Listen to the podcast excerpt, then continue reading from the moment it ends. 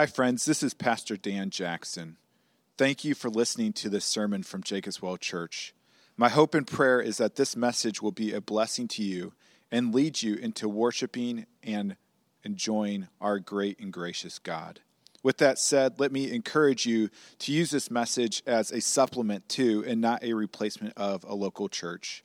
Christ did not establish his church simply for us to consume messages but so that we could be intimately invested in each other's lives as an authentic covenant community. Again, thank you for listening. And if you want more information about Jacobs Well Church, please visit our website at www.jacobswellgb.org.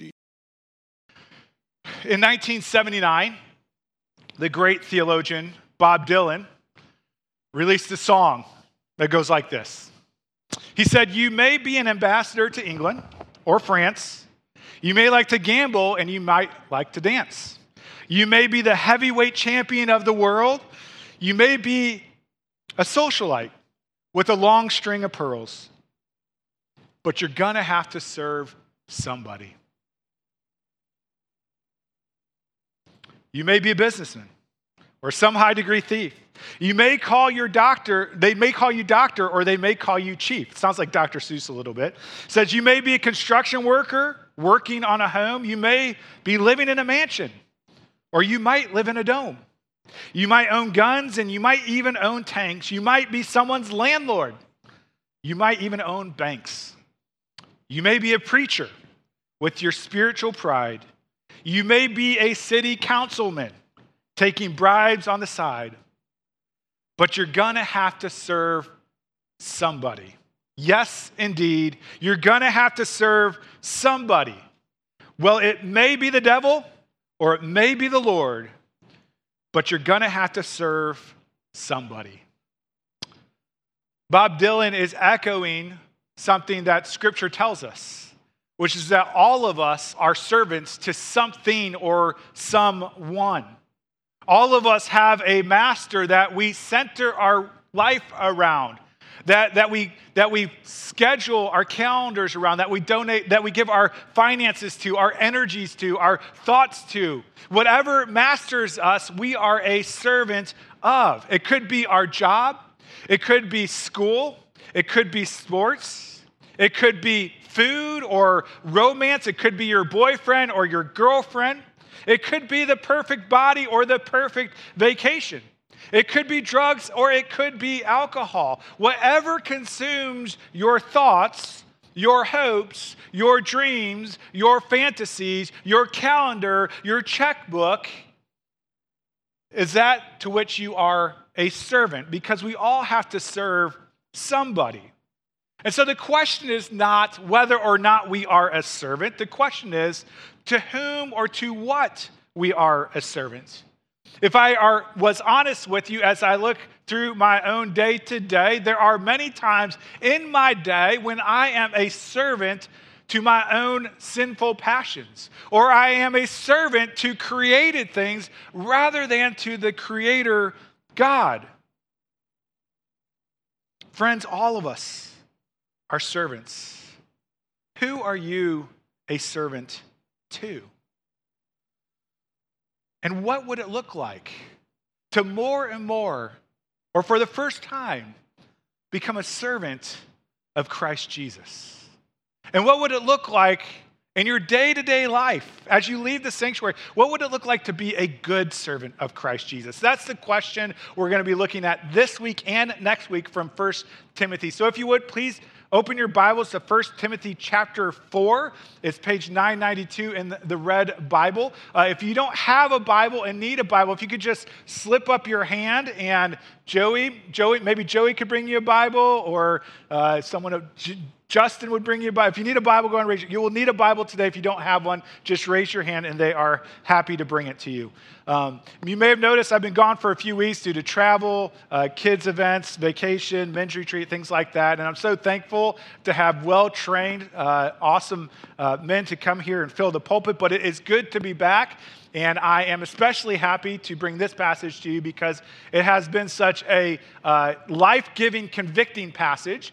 As Paul turns the corner and really focuses on Timothy, uh, who is a minister in the church. It's actually a, a, big change in the structure of the letter and the focus of the letter, and we'll talk about it more later. But if you're just joining us, First Timothy is written by God through the Apostle Paul to let the churches of Asia know the blueprint for the local church, how it should be organized and how it should conduct itself. And so that's what we will be continuing on today as it draws a more narrow focus uh, on the person of Timothy, ministers of the gospel, and all servants of Christ, including those here today. So let's look together. 1 Timothy chapter 4, verses 6 through 10. This is God's word. If you put these things before the brothers, you will be a good servant of Christ, of Christ Jesus, being trained in the words of the faith and of the good doctrine that you have followed. Have nothing to do with irreverent, silly myths. Rather, train yourself for godliness. For while bodily training is of some value, godliness is of value in every way as it holds promise for the present life and also for the life to come. The saying is trustworthy and deserving of full acceptance. For to this end, we toil and strive because we have our hope set on the living God, who is the Savior of all people, especially of those who believe. Let's pray. Lord God, we are so thankful that you love us so much that Sunday after Sunday, you feed us with your word through the Holy Spirit. Pray today you would nourish us, convict us, change us, encourage us, and remind us of your great love for us in Christ. And we pray this in Jesus' name. Amen. I asked you earlier, who do you serve? If you aren't sure who you serve, you can ask a family member or a friend. They can probably tell you who you serve. But what I want to ask now is, who do you want to serve? See, when someone becomes a Christian, the Bible says we are set free. But this doesn't mean we are set free from being a servant. Rather, it simply means that we are set free to choose whom we want to be a servant of. We are set free from serving created things in order to serve the Creator God. We are set free to serve the God who gives us joy and who is our supreme passion. And so, for those here today who say, I want to be a good servant of King Jesus, or even if you're here today and you say, I don't really want that, but I want to want to be a good servant of Jesus, this passage is for you. It's for me. And the first thing we'll see here is that a good servant of Christ feeds God's truth, feeds God's truth. Look at verse 6 with me. He says, If you put these things before the brothers, you will be a good servant of Christ Jesus. As we read this verse, uh, the first question that we kind of come to is what are these things that we're supposed to put before the brothers to be a good servant of Christ? Well, some commentators believe it's the passage right before here uh, in which Paul is telling him to, to, to, rebuke the false teaching that says, you know, don't get married, don't enjoy certain foods. Uh, he says, instead, give thanks for everything with prayer that God has provided for you. So maybe it refers to just that, but I actually think it refers to everything that has come in the letter prior, up to this point. Because again, this is a major transition point in this letter. Up to this time in 1 Timothy, through the first three and a half chapters here, uh, the, the topic has been the church as a whole. Uh, the plural second person, I'm sorry, the, the second person singular, you, has only been used three times. In our passage today, just a few verses, it's used four times. And by the end of the chapter, it's used something like 14 times. And so Paul is really turning from speaking to the church as a whole to speaking to an individual, to speaking to a minister of Christ, and to speaking to those in Christ's church. And so, so Paul is saying, listen, all this stuff that you've been learning, uh, if you put that before your brothers, you'll be a good servant of Christ. Now, what is it that Paul has taught us in 1 Timothy? Well, there's several things. To resist false teachers, to preach the good news of the gospel, to be people of prayer. I think of Ron, what's the one thing, right? Like prayer is the one thing. Organize the leadership of the church with elders and deacons and look to Jesus as the mystery of godliness. These are the truths of God. That he says, put these before your brothers. It's further confirmed as we read on. Verse 6 again. If you put these things, the truths of God, before the brothers, you will be a good servant of Christ Jesus, being trained. And I think a better translation is being nourished, and I can explain why in a little bit. But being trained in the words of the faith, that is the truths of God. In the words of the faith, the truths of God, and of good doctrine. Again, truths of God. That you have followed. And the verse 7 says, have nothing to do with irrever- irreverent, silly myths, which are not God's truths. And so Paul is saying that a good servant of Christ simply puts the truths of God that are found in sacred scripture before the brothers in order that they might be nourished. You know, I think the picture Paul has in mind here is that of a dinner table in which you put food before your guests.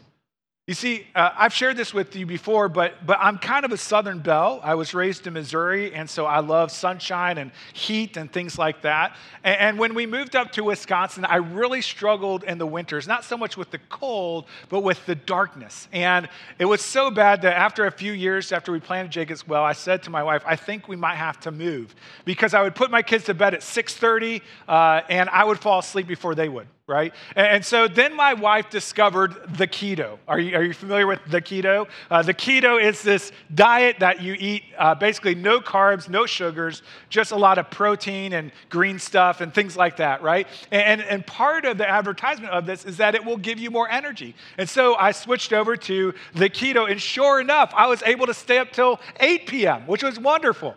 Uh, but then I discovered okay, not only do I need to eat these things and not eat these things, but I also need to take vitamin D, vitamin B12, and now I can stay up till like 10 p.m., which is fantastic, right? You see, you are what you eat physically, right? And parents, you know this. I, I mean, I hope you know this. If it were up to your kids, they would only eat things that end in Eatos, right? Like Cheetos, Fritos, Doritos. That would be their diet. That and like sugary cereal, ice cream, soda, things like that. But you say, no, no, no. You put before them healthy food, green stuff, not just shamrock shakes, but like broccoli, right? And, and meat and protein, and like, hey, you need to eat these things too because you are what you eat. What you eat impacts how you live. And in the same way, what the Apostle Paul is saying here is put before the people the Word of God, put before them good doctrine. I didn't plan this out. This isn't even in my sermon notes, but there could not be a better Sunday for the Children's Catechism campaign to kick off because this is the very thing that Paul is commanding us to do is to put good doctrine before one another, put good doctrine before our children. And this is a great opportunity to be a good servant of Christ by doing this with your children. But in addition to that, we can put good doctrine before one another, sharing the Word of God, studying the Word of God with one another. And as Paul goes on, he says, contrary to putting good doctrine below people, is to involve yourselves in irreverent, silly myths. Now, I know we have a temptation to think, oh, you know, those don't exist today. Like, there's nothing that's silly, crazy out there, but there is weird stuff being written about Jesus all the time. There's tons of books with weird stuff about Jesus. There's tons of movies with weird stuff about Jesus. There's tons of weird stuff with music that is about Jesus that is contrary to Scripture. And it is dangerous for God's people.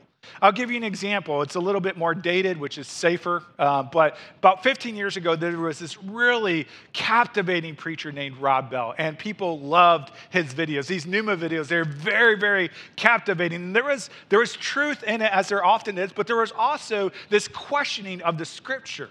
And, and as you watch these videos, they're very compelling. Christians got very excited, started spreading it around. I actually heard him preach at, at, a, at a conference, I forget what it's called, but, but like you heard it and you're like, that is not what Scripture says. It was very clear.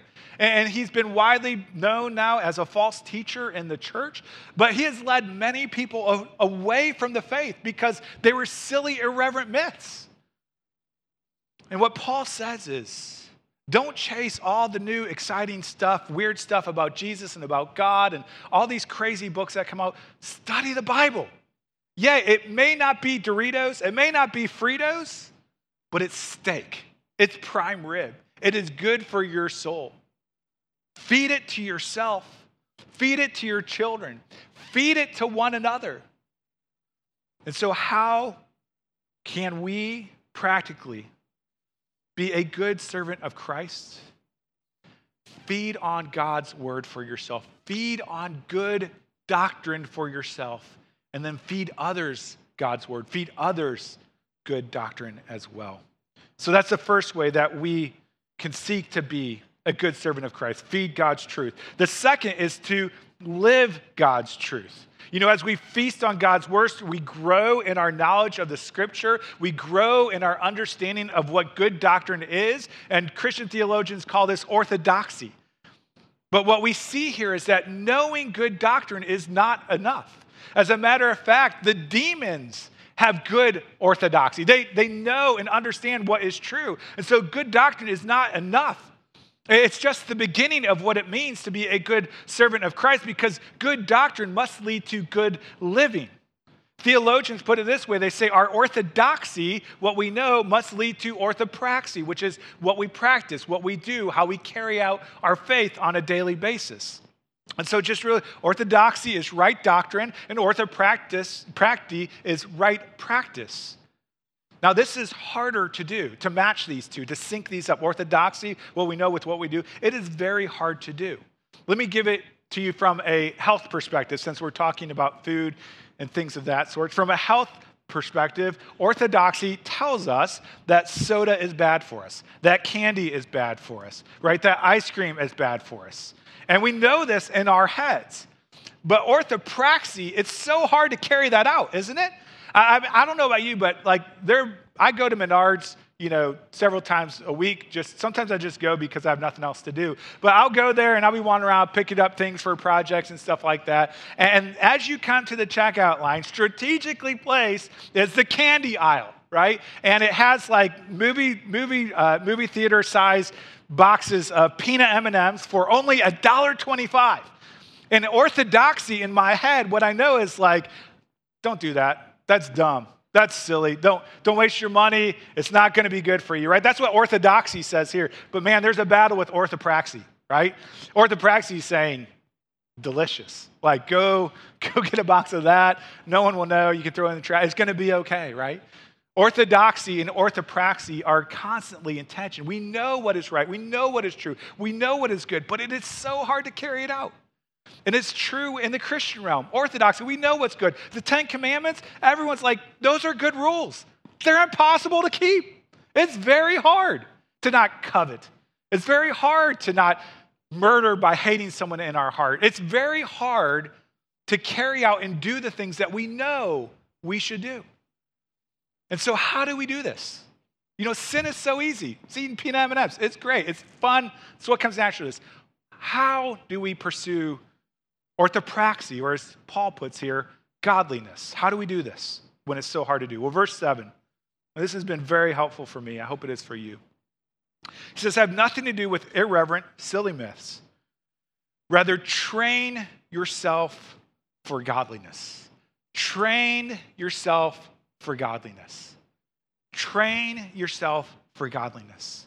You know, I think sometimes why we get stuck in besetting sins in our own life is because we have not trained for godliness, we have simply tried for godliness. But notice, Paul does not say try for godliness, he says train for godliness. And there is a huge difference between training for godliness and trying for godliness. Think of it in the terms of like a marathon, right? If you sign up for a marathon, you are probably going to train for the marathon. And the way that you train for the marathon is you get together a spreadsheet and you mark out, okay, how many miles am I going to run this week, this week, this week? How many times am I going to run? And, and addition to that, you're going to grab training partners, running partners. You're going to say, hey, can we go running on Saturdays together or during the week or whatever it might be? You're going to read books about running. Yes, there are books about running, if you believe it or not. There are books you're going to read about, you're going to study about, you're going to think about, you're going to talk about with others.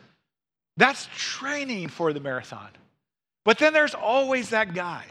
You know, that guy who's way overconfident in himself, who's like, I don't need to train for a marathon. I'll just try to do it, you know? I, I won't mess with all that, you know, running beforehand. I'll just go out there and one day I will just suffer through it and I will just run my heart out and it's going to be okay. And then they get to mile four and they're like, right? And the, the golf cart comes, picks them up, takes them back to the starting line because they can't finish. Trying for godliness doesn't work. Training for godliness does. You see, you can get up and say, man, I'm just going to not do this sin today. Doesn't work, at least not for long term. But if you say, you know what, I need to train for this, I need to gather accountability around me, I need people to run alongside me, I need to say, hey, I'm struggling with this sin issue. Can you please go with me in this? If you say, I'm going to read books, the good biblical foundational doctrine books about this issue so that you can battle against it, that is training for righteousness. But if you just do it on your own, just say, I'm going to try today. That's not what God has prescribed. He says, train for godliness. It takes far more effort. Let me give you an example. Let's say you struggle with hoarding, okay? You just like to, to keep a whole bunch of whatever it might be, I don't know, okay? And, you say, okay, today I'm going to try to give up hoarding. And so you try it, you go down and, and you, you, you take some of your stuff, you put it in the car, and you go to the thrift store and you donate it. And lo and behold, you come back from the thrift store with more than you went with, right? Or you just, you don't, you, you're, you're, you're playing with your stuff, all, but you're just organizing it, right? And you say, I'm going to try to not hoard anymore. And it doesn't work. But if you say, you know, I'm going to train for godliness, what you're going to do is you're going to go to someone and say, you know what, this is really embarrassing, but I struggle with hoarding. Like it's a bad thing in my life. You're, you're going to say, you, maybe you'll say, you know, I need to get some counseling to understand why am I hoarding all this stuff? What is it about it that is so attractive to me? You're going to have people like hold you accountable. You might even create a spreadsheet of like, I'm going to go through this room this day, this week, this room this week, and I'm going to get rid of this much stuff. But trying doesn't work. Training is what God calls you to do. You might even memorize scripture, which says, like when Jesus says, Take care and be on your guard against all covetousness, for one's life does not consist in the abundance of his possessions. And so, how do we live God's truth? How do we make our orthopraxy match our orthodoxy when it's so hard to do? It's not by trying, it's by training for godliness. The second question is why, why would we do this? I mean, it seems hard to train, right? Like it's so much easier just to eat peanut M&Ms. It's so much easier just to continue in the besetting sin in your life. Why would we possibly exert the energy and the toil to train for godliness? look at verse 8 with me. It says, For while bodily training is of some value, godliness is of value in every way and it holds promise for the present life and also for the life to come. Bodily training does have some value. As a matter of fact, it has a lot of value. God did not create for us to sit our entire life, He created for us to run, to play, to exercise. And it is good for us physically, emotionally, and spiritually because we are holistic beings. But bodily training only has some value.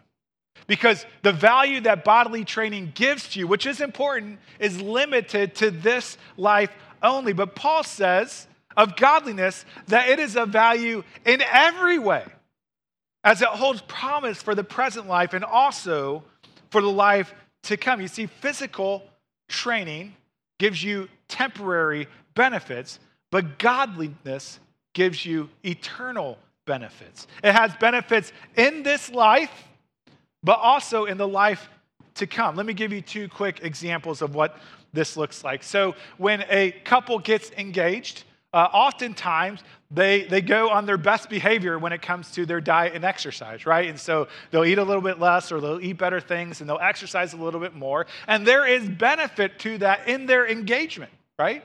But ultimately, they are not doing it in their engage- for their engagement. They're doing it for when they are married so that they can present themselves to their husband or to their wife in a healthy manner. There's immediate benefits, but also later benefits. Another illustration of this um, is from a member of our church. His name is Andrew. And I not only have permission to share this with you, he has encouraged me. Yes, please share this with the congregation. I'm like, I can leave your name out. He's like, no, no, no, no. Tell them what God has done. And so if you see here, there's a picture. Uh, Andra Wood, who many of you know, and there's baby Drew, who's not so small anymore. Watch out for him, he'll tackle you. Uh, but then the man in that picture is is Andrew. And Andrew is a member of Jacob's Well Church. He attended Jacob's Well Church for uh, for, for a long time. Um, but Andrew made some really sinful decisions. And because of that, Andrew was thrown in prison, and, and rightfully so. He deserved it. And, and Andrew would say to you, I am so thankful that I got caught. Because while Andrew is in prison, God has gotten a hold of his heart. And as I talked to him on the phone, I'm like, man, this guy is a way better Christian than I am. He loves Jesus, he loves to tell others about Jesus. Well, Andrew has moved into, let me get it right, into a uh, prison to a minimum security work release program correctional center where basically he stays there except for when he goes to work and comes home from work.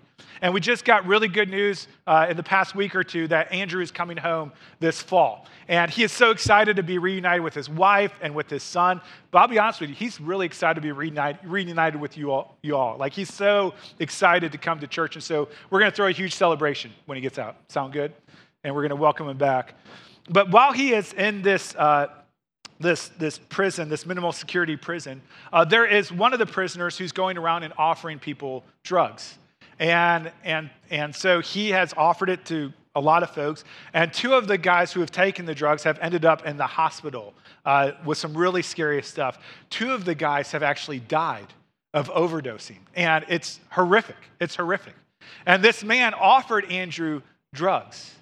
And Andrew said to the man, Get that away from me. Don't ever offer that to me ever again. And the reason why Andrew was so persistent on pursuing godliness is because although there is benefit in his time in prison, there is also benefit for when he is coming home. Because he does not want to be a slave to drugs. He wants to be a slave of Christ, both in prison and when he returns to his family. You see, his homecoming is his motivation to pursue godliness in the same way. Christian. Why pursue godliness right now? Why do that hard training? Well, because there is benefit in this world. Holiness leads to happiness, it does. But there's also benefit in the world to come as we prepare ourselves to give ourselves to Jesus, our groom. And so, a good servant of Christ feeds God's truth to themselves and feeds it to others, puts it before them, says, consume. A good servant of Christ lives God's truth, not by trying for righteousness, but by trading for righteousness, because it has great benefit in this world and the world to come. Finally, a good servant of Christ hopes God's truth. Look at verse 9 with me. Paul says, The saying is trustworthy and deserving of full acceptance. In other words, listen up. This is important. Verse 10 for to this end we toil, we work hard, we labor and strive. Because we have our hope, our hope set on the living God. The scriptures tell us that God is for us, that He is not against us, and that we are fighting a war that He has already won, and that God is going to come back and make all things right again.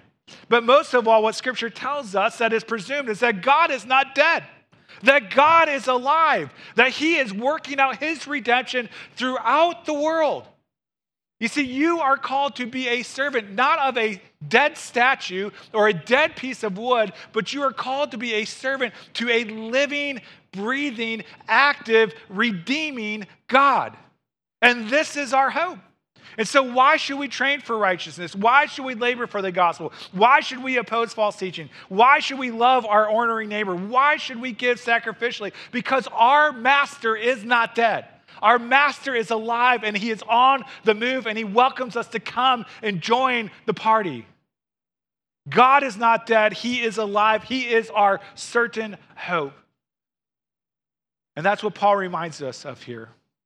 Let's finish verse 10. Start at the beginning. It says, For to this end we toil, hard work, and strive, because we have our hope set on the living God. He's not dead, he's alive, who is the Savior through Jesus of all people, especially of those who believe. If you're familiar with the Bible, that last verse might make you feel a little uncomfortable.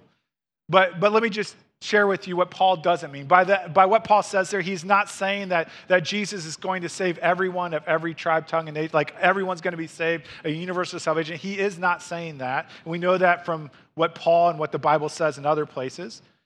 But what he is saying is that the living God through Jesus is the only Savior for all the people of the world.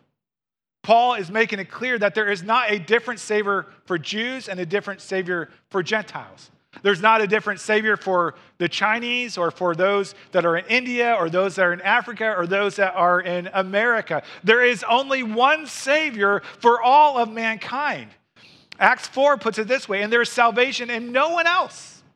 For there is no other name under heaven given among men by which we must be saved. The only hope of salvation for every tribe, tongue, and nation on the face of the earth is God through his Son, Jesus Christ. Now, I know this is offensive to our culture. But I guarantee you it was even more offensive to the culture at that time. Monotheism, believing there's one God, was maybe 2% of the world population.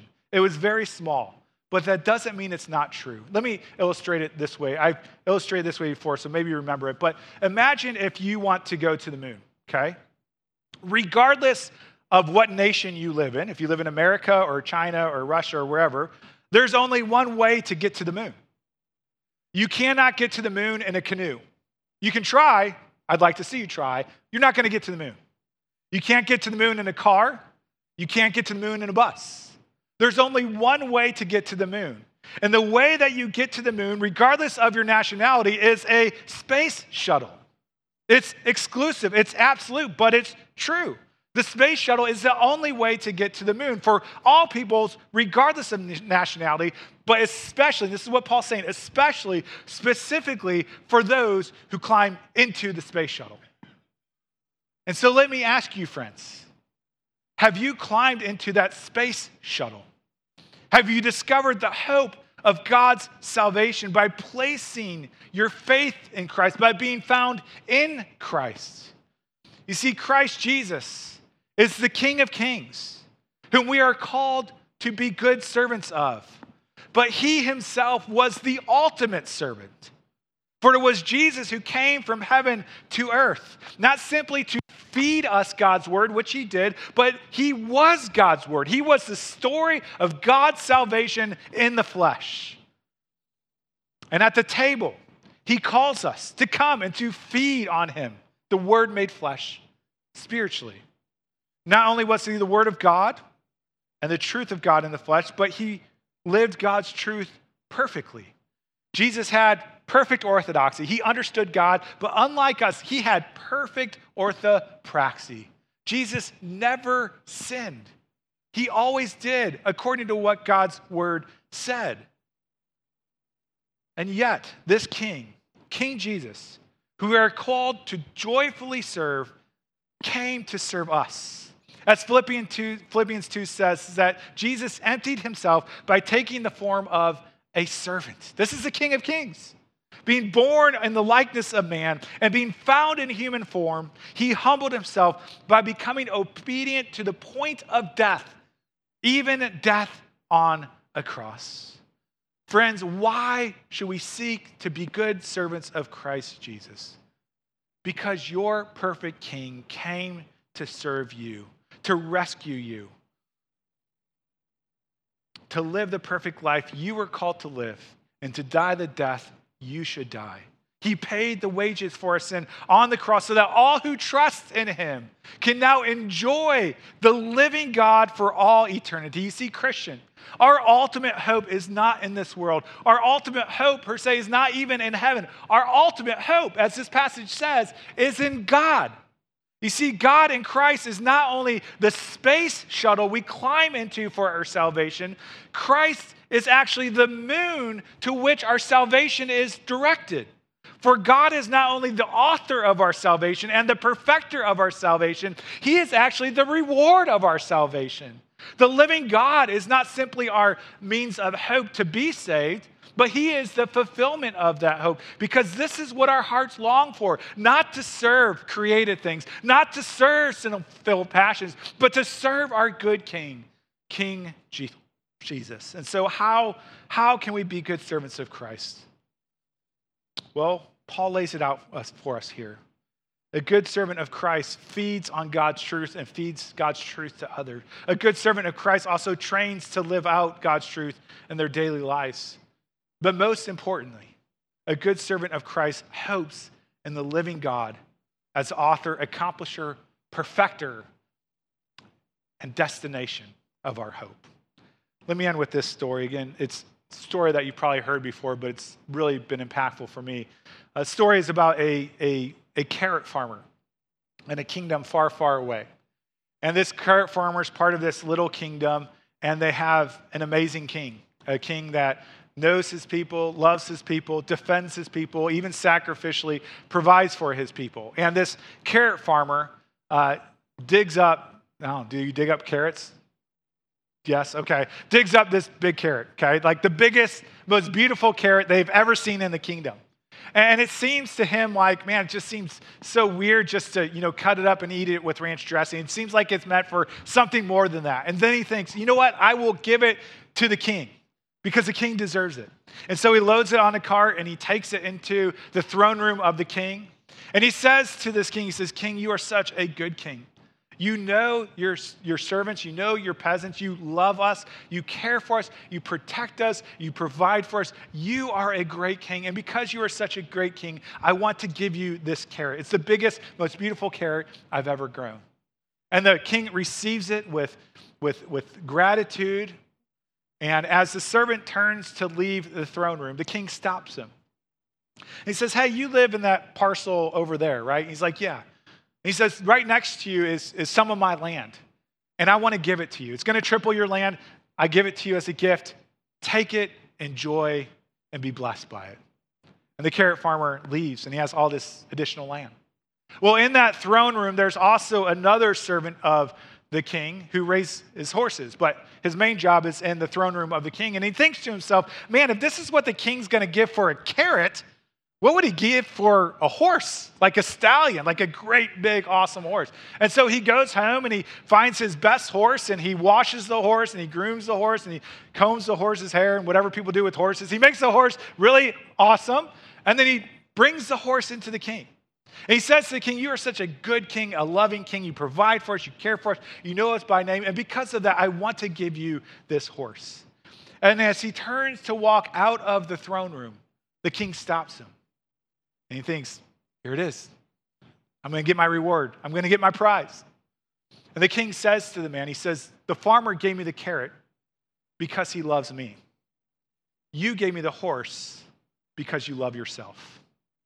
You see, what the king could understand is that one of those men was truly a servant of the king, the other was simply a servant of his own greed. Friends, you are here today, probably because you consider yourself a Christian. Maybe not. If not, I'm really glad you're here. But who are you really serving in your life? Are you serving the King of Kings or are you serving your own passions? Christians, I have good news for you today. Through the blood of Christ, you have been set free from serving all of the counterfeit kings, that you might serve the one and only true King of Kings. You've been set free by King Jesus, who provides for you, protects you, loves you, knows you by name, and cares for you.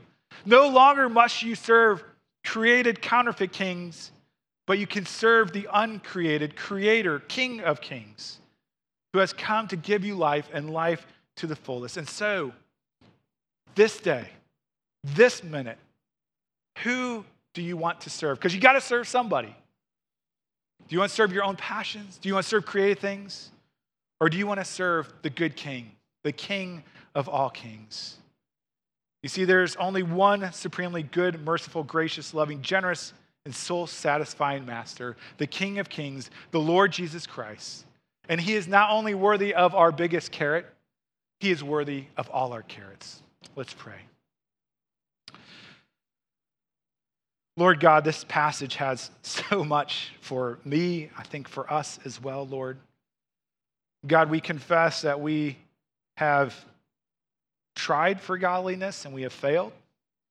And so show us how to train for godliness for your sake. May we love one another and be a good servant of yours by feeding on your truths and feeding your truths to one another.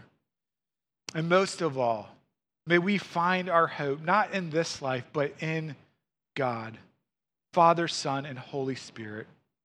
Help us to find our joy in you, O Lord, that it would be our supreme passion, the center of our life above all other things. And we pray this in Jesus' name. Amen.